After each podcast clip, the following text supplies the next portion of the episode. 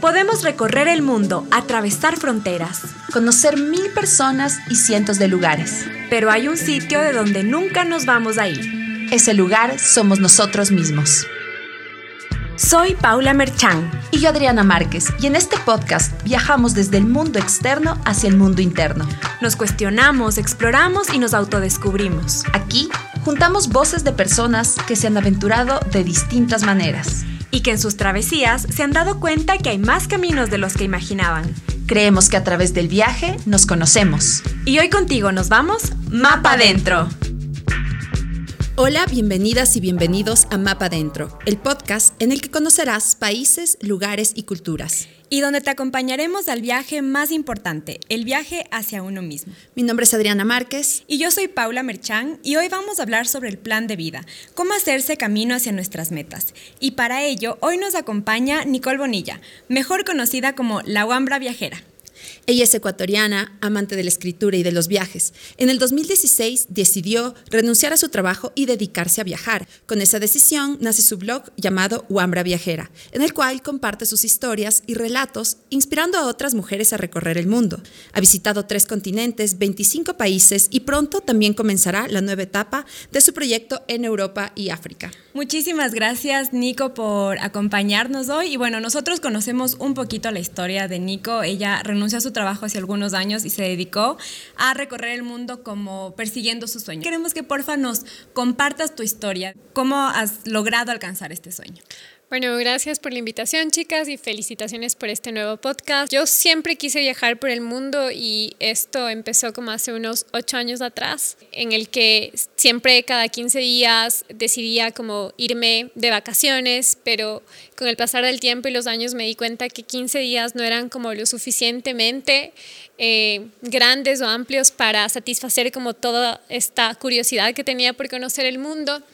Y cuando tuve 25 años y eh, tuve como la oportunidad de empezar a ahorrar más dinero, um, en ese tiempo trabajaba en una universidad, tenía un sueldo que me permitía ahorrar bastante. Eh, decidí como empezar como toda esta planificación, ¿no? De ahorrar, ahorré el 70% de mi sueldo durante un año y con todo ese fondo que hice, eh, un día decidí comenzar esta gran aventura que fue la vuelta al mundo que comenzó en Filipinas. Y cuéntanos, ¿cómo te diste cuenta que esto era lo que a ti te movía, lo que tú querías hacer eh, de tu vida? Bueno, em, en algunas ocasiones que he tenido la oportunidad de compartir como lo que ha sido em, el tema de mi blog en unas charlas que di aquí en Ecuador, estaba pensando si es que pudiera definir como un momento exacto en lo que, o sea, el que este deseo pasó. Y realmente es que no encuentro un momento, o sea, fue como periódicamente alimentándose esto y yo pienso que siempre tuve un interés por lo exterior, por lo extranjero. Tuve varios amigos de diferentes países que eran como mi vínculo, mi conexión con el hacia afuera que no era posible cuando tenía 18, 19 años, pero eh, poco a poco empecé a salir, como les decía, viajes de 15 días, me fui a Latinoamérica, Perú, Colombia, Bolivia pero estas ansias eh, no paraban. Y ahí fue cuando yo dije, no, yo quiero hacer esto de una manera como mucho más permanente, más prolongada y quiero saber qué se siente el vivir viajando. A mí me llamó un poco la atención cuando tú mencionaste que decidiste seguir un sueño, decidiste, decidiste ahorrar. Esa palabra decisión, ¿cómo has hecho para mantenerte en esa decisión? Cuando empecé a ahorrar es, fue súper fácil varias veces como taparme los ojos y decir, o sea, me voy a gastar el dinero, pero para mí el ahorro, y siempre lo he dicho como en mis redes sociales, ha sido parte elemental de mi proyecto. Y yo siento que desde que aprendí a ahorrar, mi vida cambió, porque eso me da como mucha más libertad. Entonces, tuve la decisión, como tú utilizaste esa palabra, de eh, ser firme a las cosas que quería y de proponerme cumplir una meta y lograrla y así eh, salir a viajar. Creo que también es muy importante el tema de priorizar lo que uno quiere hacer, porque en el momento que tal vez uno malgasta en algún sentido el dinero, luego el llegar a tus sueños se convierte como en algo un poco dilatado, ¿no? Sí, o sea, yo me di cuenta que cuando yo tomé la decisión de viajar, tenía que dejar cosas que sí me hacían como feliz en ese momento, por ejemplo, como salir a comer con mis amigos, pero yo me daba cuenta que mensualmente gastaba como 250 dólares en comida, afuera, en las noches. Y no era necesario. Entonces, si quería salir a, a viajar, tenía que eliminar todas esas clases de gastos y cambiar por otras cosas que también me daban felicidad, como comer en la casa, por ejemplo, pero eran cosas que tenía que hacer si yo quería vivir viajando. Eh, por ejemplo, tú cuando empezaste a ahorrar, tendrías unos cuantos años? 24. 24. Uno de los 24 años como que se está graduando recién de la universidad. O sea, tuviste tú una mente súper clara para saber lo que querías. Lo que pasa es que, bueno, yo empecé a trabajar desde los 18 años. Ya a los 21 años tuve la suerte y la dicha de ganar más que mis papás. Y ya a los 24, en realidad, eh, ya había tenido como una trayectoria casi de los, como de seis años de trabajar. Entonces, yo empecé todo mi vida como muy rápido. Entonces, como tú dices, habían compañeros míos que recién se estaban graduando y yo ya estaba en un trabajo en una universidad. Eh, en, un puesto en el que podía como tomar varias decisiones y hacer cosas muy interesantes. De hecho, como una de las cosas eh, que son un poco ah, así como irónicas en la vida es que yo había llegado a una posición económica en la que me sentía muy cómoda, laboral, que amaba mi trabajo pero yo siempre sentía que había algo que no me llenaba, o sea, algo, había un vacío, un huequito, y que ese hueco era el tema de los viajes. Entonces, cuando yo decidí renunciar, no era que le estaba huyendo al país o que no me sentía feliz con la vida que tenía, me sentía totalmente realizada, pero sabía que era ahora o nunca, porque iban luego más obligaciones, el tal vez endeudarte con una casa, entonces quise no seguir esa vida convencional y decir, ok, yo quiero eh, más bien irme y empezar desde, no sé, desde otro lugar como ese encuentro conmigo mismo. ¿Y cómo has manejado tú el tema del miedo. Mejor dicho, en este proceso, ¿has llegado a sentir miedo? Sobre todo de los, los primeros años, digamos, cuando te lanzaste a... Cuando uno se, se suelta un poco sobre esta parte tan de esquema, de, de, o sea, de hacer un esquema de vida y soltar un poco eso para realmente realizar eh, algo diferente de tu vida. Yo tenía miedo al fracaso, porque si algo me ha enseñado este viaje es a redefinir la palabra éxito. Para mí éxito era tener un trabajo en el que me pagaban súper bien, sentirme llena con lo que hacía, que, o sea, que mi trabajo comparta como mis valores éticos, pero siempre era anclado a una posición económica. Y ahora, o sea, este viaje me ha dado como una redefinición de esta palabra y es hacer lo que quieras, lo que te haga feliz en el lugar que tú quieras, que no tiene necesariamente que ver con el dinero. Entonces... Em, Pero sí necesitas, sí necesitas como una base económica para sentirte segura también. Claro, o sea, eh, totalmente eso. Como yo les digo, yo salí con un ahorro que me permitía no trabajar un año. De hecho, yo como que me pagaba una especie de sueldo. Entonces, eso creo que fue algo súper importante en, en, el primer año para realmente tener un encuentro conmigo, no preocuparme con tengo que comer o no tengo para pagar la, el, el hospedaje. Entonces, esa como libertad financiera hizo que realmente lo más importante sea yo yo y, yo, y no el tengo que buscar dinero o voy a tener que regresar porque ya, ya no tengo plata. Entonces, totalmente. El dinero es muy importante para esta clase de proyectos y no es cuánto sea, sino cómo lo gestionas. O sea, es tener un plan al final del día, ¿no? Sí, totalmente. Claro, porque de una u otra forma eso también te puede llevar a un momento de improvisar o hacer quizás cosas en las cuales no piensas mucho. A mí me pasó que, que al estar ya casi un año viajando por Asia, me estaba quedando sin dinero y decía, ¿y ahora qué hago? Y, recuerdo que decidí irme a Australia un tiempo para un poco poder recuperar por no haber tenido esta parte de planificación, de pensar que tal vez no te ibas por este tiempo, sino que no tenías un pasaje de regreso. Entonces, qué importante en este sentido es hablar sobre la planificación eh, económica para que uno también pueda realizar sus sueños y no se sienten estos apuros. Sí, totalmente. Y algo que me he sentido como súper feliz eh, ahora es que los últimos meses, eh, desde mis redes sociales, desde mi blog, armado o hemos generado como una conversación en los viajes conscientes, en viajar no por huir, sino viajar por encontrarte, en viajar planificando, no como vendiendo todo y a la loca, porque al final algo que siempre digo es que los eh, o sea, si tú quieres viajar por solucionar tus problemas, los problemas se van en la maleta. Entonces no van a desaparecer. Y más bien, si uno tiene que resolver algo, es importante que lo haga antes, porque si no, no sabes cómo gestionar todos esos sentimientos de movimiento y va a hacerte sentir peor de lo que te sientes aquí. Eso nos lleva a una pregunta que teníamos planificada para después, eh, pero ya que tomas el tema, ¿cómo manejas eh, tus frustraciones en este caso estando lejos de casa? Porque al final del día, ¿tú consideras a Ecuador tu casa? ¿Cómo, cómo es estar afuera de, de tu casa por tanto tiempo y manejar este tipo de frustraciones o de problemas o de preocupaciones? O sea, para mí ya el último tiempo que estuve viajando fue súper difícil. Yo quería volver, o sea, ya no podía más. Yo quería volver y tenía como, nunca me había pasado como esa necesidad de volver a lo mío, como a mi hogar, pero hogar no a la casa de mis padres, sino a hogar como el país. Empecé a extrañar como las conversaciones con mis amigos, cada vez más la comida y siempre yo me había sorprendido de la gente que, no sé, que emigró hace muchos años hacia Estados Unidos o España y venían y querían comer todo y yo no entendía, yo decía, pero ellos vienen una semana y quieren comer todo y yo llegué y me comí en una semana siete ceviches de concha, entonces era como que Ahora entiendo como esas cosas. Siete ceviches de concha en una semana.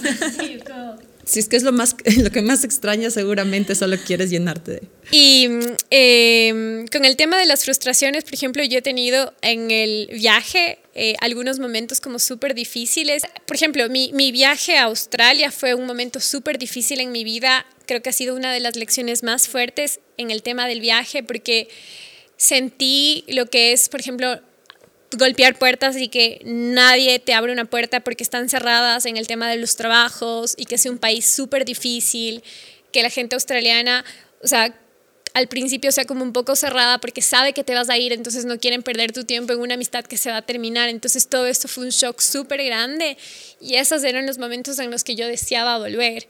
Pero a la final siempre llegaba ya una estabilidad y nuevamente como que me sentí atraída por el viaje. Bueno, esto les explicamos a todos los que nos escuchan y nos ven. A todos les vamos a preguntar a qué lugar regresarían, aunque sea una vez en su vida o mil veces más en su vida. Yo el lugar que regresaría una y mil veces sería a ser nuevamente voluntariado en Sri Lanka. Sri Lanka es mi país favorito. Wow. wow. Cuéntanos un poco de Sri Lanka, ¿qué es lo que te impactó tanto? Bueno, para Sri Lanka había llegado como los seis o siete primeros meses de mi viaje y yo había estado muy feliz, muy feliz y yo decía, es momento de devolver toda esta felicidad que he sentido como en una iniciativa social. O sea, pienso que eh, como que muchas veces, no sé, lloré, pero de la felicidad. Es una cosa así como que no tengo explicación todavía porque no podría contarle a una persona que no lo haya vivido. Es como una felicidad al 100%, entonces ¿qué haces? Lloras porque te sientes súper agradecido. Entonces, decidir a Sri Lanka... Em, a un voluntariado en el campo en medio de la nada con niños. Yo para ese entonces yo había aplicado con un proyecto de arte y yo no hablaba todavía muy bien inglés, entonces yo llegué y le dije, este es el proyecto de arte al director y me dijeron, ¿sabes qué? Renunció el profesor de inglés, nada de arte, te va, a, te va a tocar enseñar inglés. Y yo les decía, pero yo inglés, yo no sé. Y me decía él, no importa, tú hablas mejor que los niños, te lo aseguro. Y así comencé. Fue una cosa bellísima. Tuve la oportunidad de enseñar como a unos 50 niños entre unos 8 y 12 años los días sábados y los días de lunes a domingo iba a sus casas. Entonces iba a cada casa de niños y los niños cercanos de como el pueblecito se reunían y eran como un total de cinco o seis niños por día. Em, el no vivir en un lugar turístico, esta experiencia fue maravilloso porque uno se siente tan agradecido por las cosas. Primero se da cuenta que los niños y en, en, este tipo de áreas se contentan con cosas tan simples como jugar con palitos y piedras y yo tuve la oportunidad de vivir con la familia del director y un día como que preparé papas fritas y ellos no sabían lo que eran papas fritas. Y para mí fue eso como un shock, porque es como algo tan alejado a nuestra realidad, pero a la final que hay tantos puntos de encuentro y esos niños como que me dieron tanto amor que yo me sentí como, no sé, como que de alguna manera sané otras cosas, así como desde el inconsciente con esa experiencia. Así que siguiendo las huellas de Nicole, aquí van algunos datos sobre Sri Lanka. Marco Polo la definió como la isla más bonita del mundo. es el país de los campos de té, de los casi 6.000 elefantes protegidos, de los budas gigantes y de la enigmática gran roca Siriguilla. Sri Lanka, la antigua Ceilán, la perla del Índico, la de los mil nombres.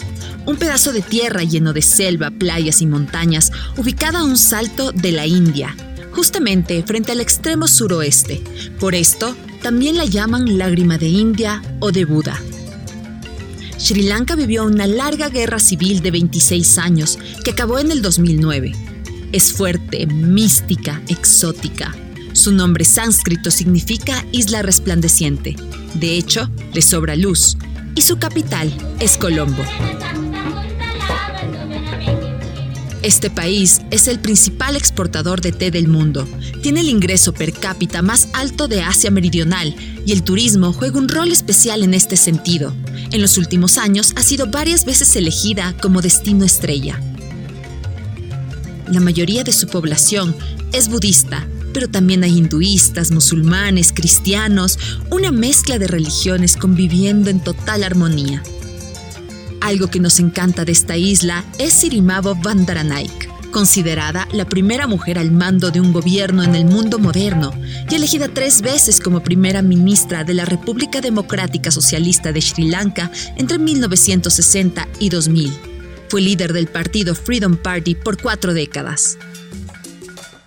Posiblemente muchos de ustedes reconozcan Sri Lanka a través de fotografías fascinantes y simbólicas de los pescadores zancudo, hombres que clavan unas estacas llamadas ritopana en el mar y se sientan por horas de horas en un pedazo de madera a pescar.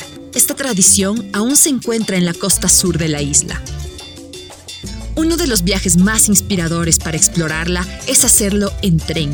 Atravesar sus exuberantes paisajes que cambian de color entre verdes, turquesas, azules, terracotas y nos envuelven a la vez en su aroma a canela y coco. Y ahora volvemos a nuestra conversación. A ver, Nico, bueno, continuando un poco con las preguntas. Por lo que hemos leído y lo que nos ha llamado mucho la atención en tu blog, es cómo planificas tus viajes, tu presupuesto. ¿Tienes algunos métodos que podrías compartir con nosotros y con las personas que nos escuchan y nos ven sobre ellos? Ok, eh, yo pienso que, eh, como les había mencionado antes, el ahorro es parte fundamental y no lo tomen como un martirio de, ah, tengo que ahorrar, sino como disfruten de este proceso. Eh, cuando yo lo hice, por ejemplo, me abrí una cuenta de ahorro programado y le puse a la cuenta el viaje de mis sueños y todos los meses iba depositando el 70% de mi sueldo feliz. El 70 es un montón. Es bastante. O sea, yo fui súper radical. Y bueno, que yo vivía en la Amazonía, no tenía nada en que gastarme también, o sea, era muy fácil ahorrar. Y también les digo a las personas que encuentren como el propósito de su viaje, que creo que esto es eh, la esencia o el corazón eh, que va a hacer que se motiven también, el por qué quieren viajar, qué tipo de viaje quieren, cuáles son sus negociables y cuáles son sus innegociables. ¿A qué te refieres con eso? Cuando digo negociables e innegociables es a, qué, estás qué estás dispuesto a hacer durante eh, tu periodo de viaje. Dormir en hostales, hacer voluntariado, cambiar tus habilidades por, por hospedaje y tus innegociables, qué cosas no quisieras hacer. Por ejemplo, compartir un hostal o una habitación con extraños, eh, estar como viajando en buses públicos. ¿Qué cosas quieres? O sea, cuáles son las cosas que tú podrías permitir en tu viaje y cuáles no, para que el viaje sea un viaje como seguro para ti, que te haga sentir confortable. Y también con el tema, volviendo a lo del dinero, eh, vivimos en una región en la que obviamente esto no, no es ninguna novedad, ganamos un sueldo bajo.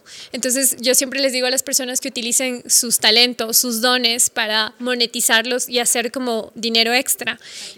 Y lo que yo hice fue hacer dos mercados de pulgas. O sea, en el uno fue participante y en el otro yo lo organicé y saqué mil dólares. Y eso fue como para mi primer pasaje a Filipinas y me sobró dinero. Entonces, que no se limiten por el dinero, sino que siempre busquen como esa creatividad desde las cosas que les hace ser diferentes. Ahora que ya estás algunos meses en Ecuador, ¿cuánto tiempo estás aquí? Voy a cumplir tres meses. ¿Cómo ha sido este proceso de volver a casa? ¿Qué has conocido de ti al regresar a casa? ¿Qué es lo que tal vez ya no te gusta o lo que ahora valoras más, por ejemplo? Una cosa que siento que lo superado era como el miedo a caminar sola. A mí me daba mucho miedo caminar en la calle porque recuerdo que una vez me robaron cuando tenía 18 años y eso hizo algo algo que marcó mi vida. Entonces tenía como mucho miedo a caminar sola y ahora después de haber estado en países tan seguros, me siento como más cómoda aquí, aunque sé que también puede pasar algo, pero ya como que me relajo más en eso.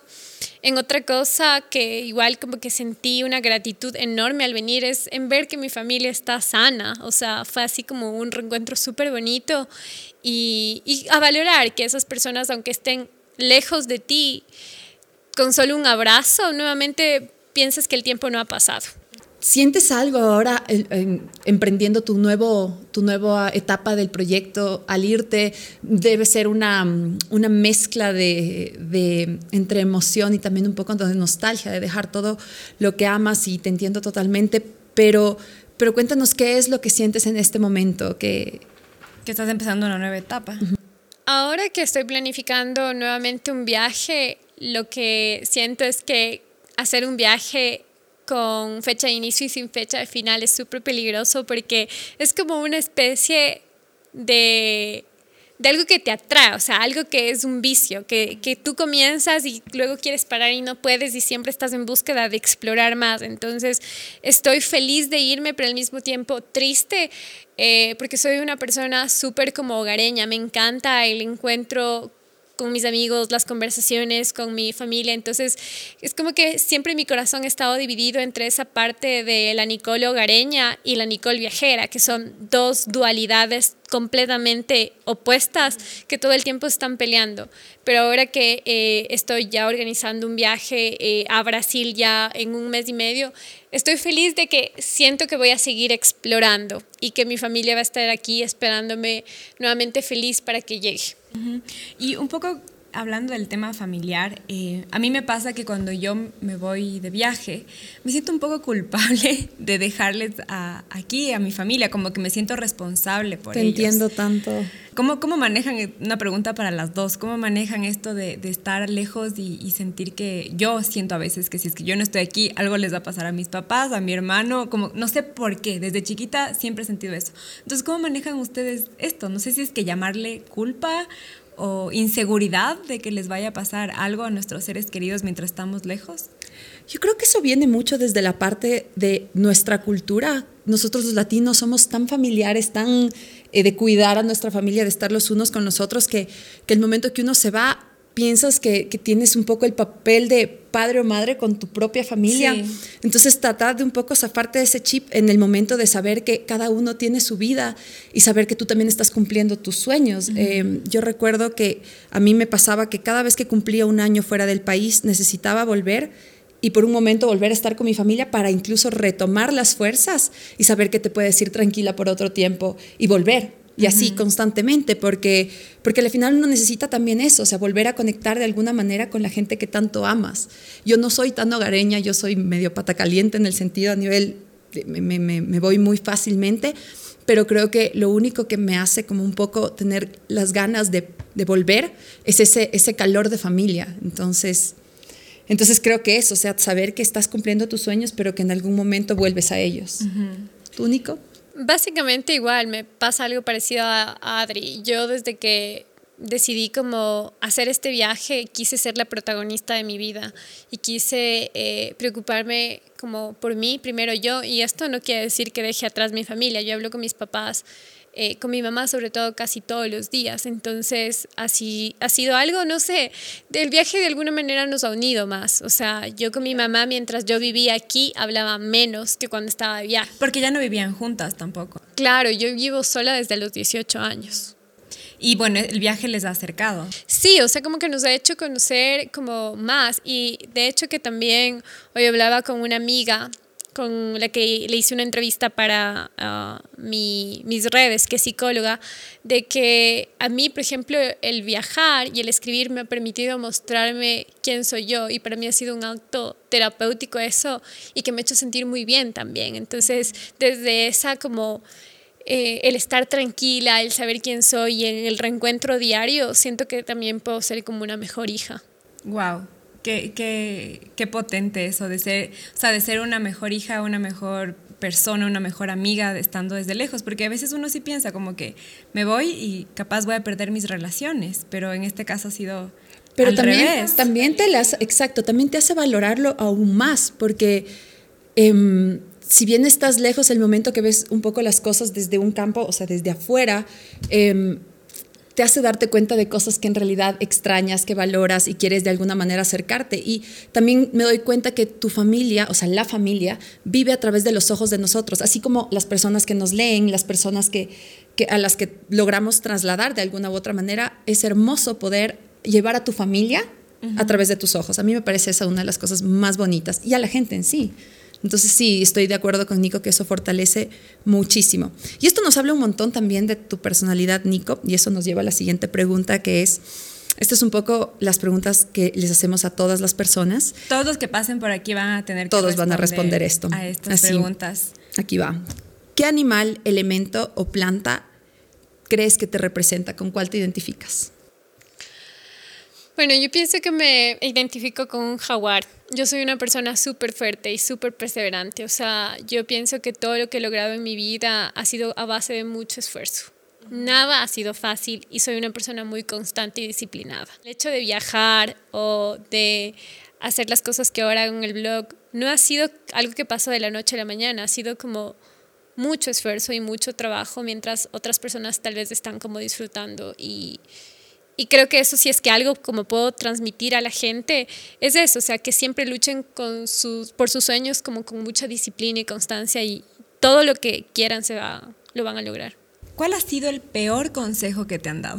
Y que dices, quizás me hubiera gustado no hacer esto que alguien me recomendó. Tal vez el no confiar en la gente, pero no lo hice caso.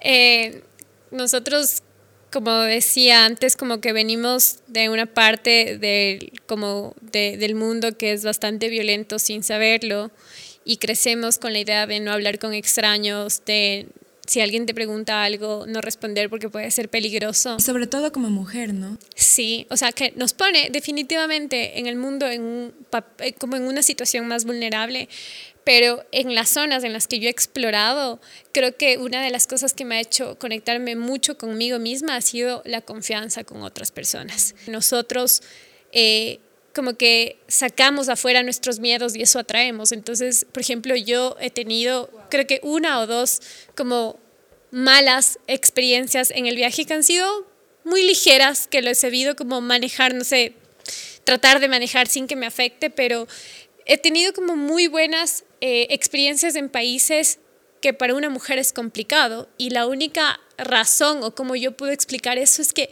yo siempre estoy como súper entregada al momento, como súper conectada con, con el entorno, en conocer, en respetar las cosas, no sé, que siempre eso es lo que viene, o sea, cuando uno está pensando mucho en me va a pasar esto, me van a robar, me van a, a tratar de tocar, a la final lo, lo traemos tanto a nosotros que pasa. Es un poco ley de atracción. Exacto, sí. Si es que tuvieras el superpoder de cambiar algo de ti, ¿qué cambiarías? Así como inmediatamente, de repente ya soy mejor en esto, digamos. No ser tan dura conmigo. Porque siempre estoy como exigiéndome hacer como las cosas bien y más. Y al final llega un punto en el que también creo que de la imperfección uno puede aprender un montón. Porque las cosas perfectas, una frase que se me quedó mucho, que fue en mi último trabajo, es que eh, como lo perfecto es, es, amigo de lo bueno, enemigo. enemigo de lo bueno, porque siempre como que le das a las cosas tantas vueltas que en vez de dejar que salgan simplemente. Entonces, claro. pienso que sería esto de el la, la, perfección, o sea, como que dejar que las cosas sean como imperfectas y desde esa imperfección irlas trabajando para que sean mejores. Y también retomando una pregunta que contestaste hace un momento que decías que muchas veces las personas, eh, que tu consejo sería que trabajen muy duro por las cosas, eh, que no se olviden también de disfrutar, que no se olviden de soltar, porque eso es parte también de la imperfección, del dejarse fluir, del, del ser de alguna u otra manera. Sí, pero o sea, igual pienso que la gente para lograr lo que quiere, o sea, para mí no va vinculado, para mí es, si tú te propones algo, lucha por eso, obviamente como tú dices, disfrutando, pero sí tiene que haber como una disciplina y constancia para que la gente cumpla sus sueños. Por, supuesto. Como una estrategia. Sí, o sea, lo, lo que pasa es que, por ejemplo, un caso, yo me pongo en una posición, si yo no hubiera todos los meses ahorrado un cierto porcentaje de mi sueldo y hubiera preferido utilizar eso para otras cosas, que eso para mí es disciplina, no hubiera hecho el viaje que tanto quería. Entonces requiere como de constancia y de un compromiso contigo para cumplir un objetivo cualquier que, que sea, es como la misma fórmula.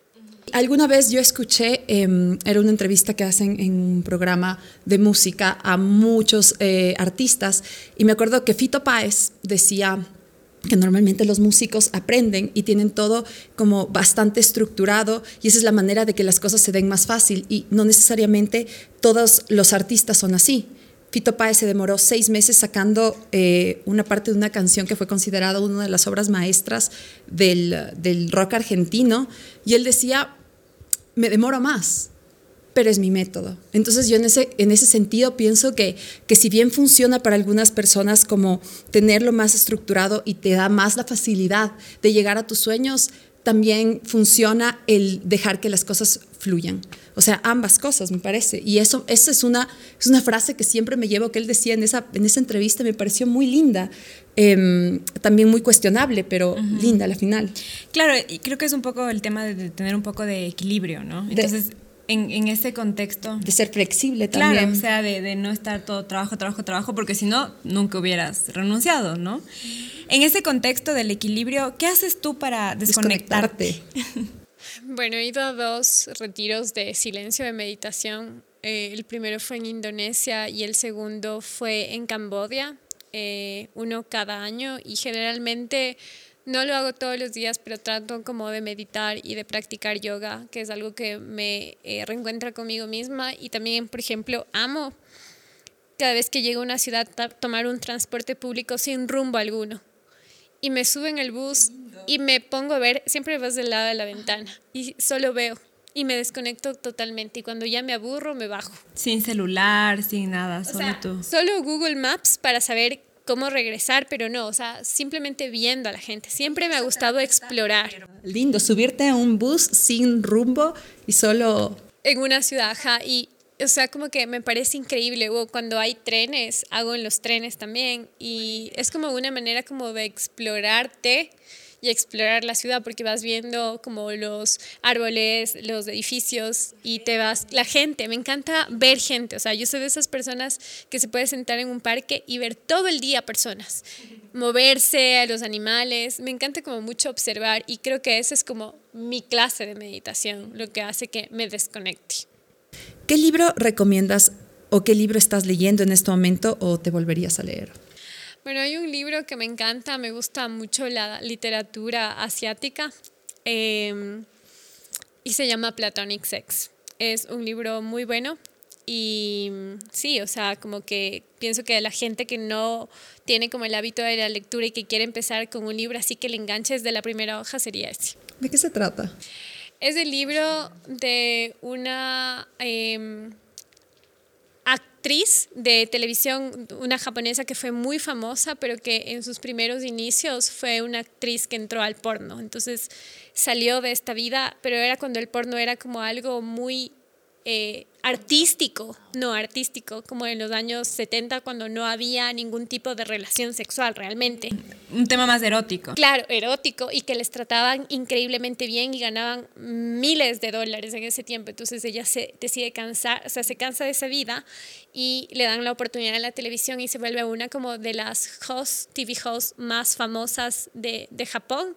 Y luego esta es su autobiografía en la que cuenta cómo fue su vida. Wow. Qué lindo. Seguro me, me, lo voy a leer. Vamos a anotarlo. ¿Qué es lo que más admiras y lo que más te desagrada de tu cultura? Lo que más admiro es como el cariño que nosotros tenemos. Nosotros somos unas personas uh, súper cariñosas, súper como entregados a nuestra familia y algo que no me gusta, que no me siento identificada es el que, esto lo he dicho mucho, es el que no podemos tener la capacidad de decirnos las cosas que nos molestan de frente. O sea, esto es una cosa que justo hace algunos años como lo vengo practicando y ha sido algo súper duro al principio cuando tú quieres decirle a alguien, esto me molesta de ti. miedo que a que la persona se lo tome personal. Se enoje. Y más como verla como una vía de solución a los problemas. Entonces, siento que, que eso nos, nos ha hecho como sociedad tener muchos problemas, porque no somos personas que podemos expresar nuestros sentimientos de frente y genera muchos problemas. Es peor, es, como que piensas que mejor no digo nada para no generar problemas. Para evitar problemas, pero en realidad te estás guardando, quedando con cosas y no estás siendo transparente. Y yo creo que esa es una de las cosas que como sociedad en realidad nos podría em, acercar un montón el uno, los unos a los otros, evitar tantas cosas, aclarar las cosas, no tomarse personal las cosas y no suponer. Y ahora vamos a qué historia de vida te inspira a ti. Me inspira, no sé si es que a alguien se me viene a la mente realmente una persona, pero me inspira a la gente que hace sus sueños realidad. O sea, las personas que se ponen una meta y que la meta, por más difícil que sea o inalcanzable, luchan día a día como para llegar. Meten ñeque, como diríamos acá. como que me, me, me causa tanta inspiración eso, o sea, es una cosa que me siento totalmente como atraída y ahora como relacionada a los viajes, creo que mi inspiración más grande fue como, no sé, como los blogueros de viaje, como Anico Vidalba, que fue una persona que decidió abrir su vida a lo público y inspirarnos a través de sus relatos, siendo una persona tan introvertida. Yo creo que sus relatos hicieron que me inspire mucho en querer viajar también y hacerlo. O la, la manera en la que yo escribo es muy descriptiva, que se parece mucho a la de ella. Entonces creo que leí tantas cosas que que, de ella y cómo escribía que escribo de la misma manera. Y por último, la, de las preguntas que tenemos preparadas para todos, ¿qué piensas tú que la gente cree de ti, pero que no es verdad? Yo pienso que esto es muy fácil, que soy como una persona súper alzada, como súper, uh, puede ser como antipática. Pero no es verdad. Mira que yo pienso lo mismo de lo, mismo, pero de mí. Cuando estábamos formulando las preguntas con Pau, me dice, em, o sea, me propuso esta pregunta y yo le decía a Pau, ¿por? ¿Por qué? Y me dice, porque yo pienso que la gente de mí piensa tal cosa. Y yo le dije, yo no pensaba esto de ti. O sea, Claro, es. Claro, es así. Yo también siento que como que la gente puede pensar que soy, en términos criollos, creída, ¿no? Como, como dice mi, mi papi, échala muy, muy. sí, pero ya luego la gente se da cuenta que al conversar conmigo, o sea, a los minutos, que nada que ver. O sea, tal vez es les cuento esto porque una historia súper pequeña. Eh, un día un compañero mío del trabajo me invitó a comer, entonces yo le dije que nos encontremos para comer alitas, barbecue, y él me dijo que sí, que estaba feliz. Entonces él llegó así súper elegante vestido en el Tena y yo le llevé a comer como unas alitas de un garage de una señora. Entonces él me decía que él no podía creer cómo él me veía llegar al trabajo, todo así como impecable y que estábamos comiendo en un garage de una señora y esa soy yo, o sea, soy como súper como simple, me gusta la simpleza, pero puedo tener como una imagen solo al verme como distinto, porque no sé, o sea, porque lo que uno es tal vez no, no lo representa a nivel físico o expresivo, yo soy súper seria, entonces la gente puede decir que enojona, pero ya luego me hablan y ya sonrío y es no, o sea, ni siquiera se da cuenta. Claro. Qué importante es em, darse el tiempo de conocer a las personas más a fondo para, para salirse un poco de estos, de este, de este tema de los estereotipos y las apariencias, que a mí me parece que eso es una, una especie de mapa dentro. Sí, de mapa dentro y mapa dentro de todos. Tengo una pregunta extra para ti. Em, ¿Qué ha sido lo que los estereotipos, justamente hablando de los estereotipos, qué estereotipos se te han caído durante tu viaje de tres años? No sé, digamos que los chinos son así o que los tailandeses son asá. Ah, que Asia es un continente pobre.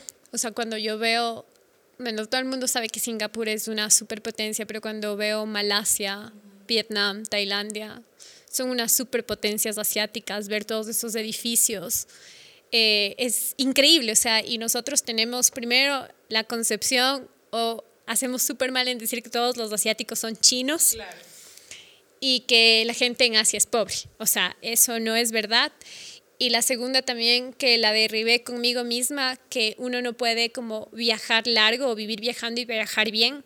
Creo que eso yo lo he roto conmigo mismo porque yo pensé que eso no era posible y yo, aunque trato de gestionar con inteligencia mi presupuesto, nunca me privo de algo. O sea, si quiero algo, conocer un país o comprarme algo, lo hago y he aprendido a hacerlo sin culpa también, porque no sé, tenía un lío ahí con la escasez hace unos años que compraba algo y sentía así como una cosa en el pecho que quería luego ir a devolver la cosa.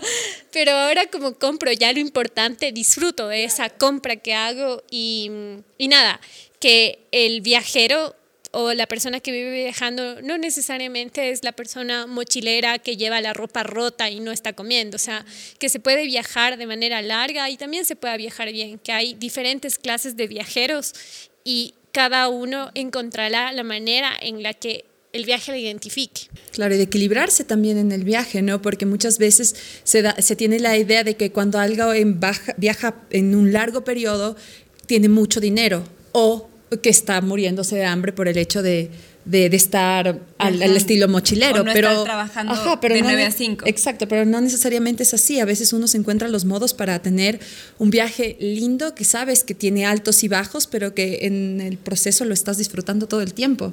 A veces yo siento que, por ejemplo, las redes sociales, mucha gente, blogueros, influencers, nos, nos dicen así como, nos cuentan su historia de que renunciaron a su trabajo y se, se fueron a dar la vuelta al mundo.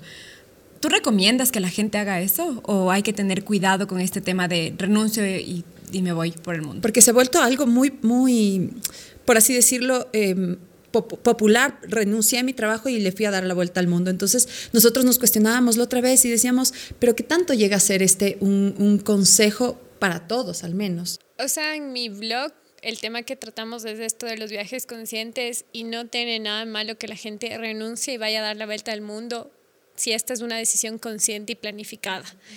El hacerlo, o sea, he conocido mucha gente, tal vez no muchísima, pero sí gente que vende todo y empieza como a viajar y no encuentra como el concepto de viajero, sino de turista y se gasta todo el dinero que gana, o sea, que su, casa, su, su, liquidación en uno o dos meses. Entonces, eh, pienso que claro, todo lo que construyó. Entonces, pienso que es como súper importante, si quieres renunciar, a hacerlo, pero también aprender a que es una vida en movimiento, una vida llena de como eh, momentos felices, momentos bajos, altos, y que uno tiene que eh, estar preparado para eso, ¿no? Y que si es que no lo está, primero arreglar como todo eso interno antes de decidir, como aventurarse a algo desconocido.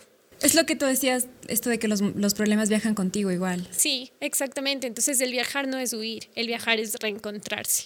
Nico, muchísimas gracias por acompañarnos. Nos ha encantado conversar contigo y, y, conocer todas tus historias y conocerte a ti más a fondo.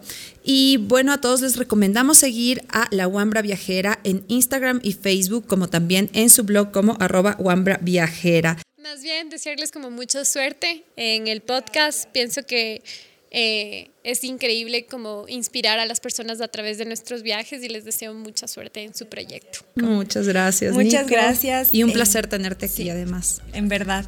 Bueno, también le queremos agradecer a la Universidad Católica porque este podcast no sería posible sin la el convenio, la ayuda, la alianza que estamos haciendo con ellos. Muchísimas gracias a la Universidad Católica.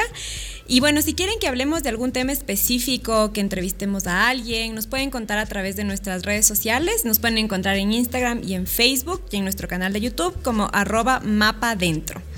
Y si te gustó este programa, compártelo para que llegue a muchas más personas. Muchas gracias por acompañarnos. Soy Adriana Márquez. Y yo soy Paula Merchán. Y nos vemos y escuchamos la próxima semana para un viaje Mapa, Mapa Dentro.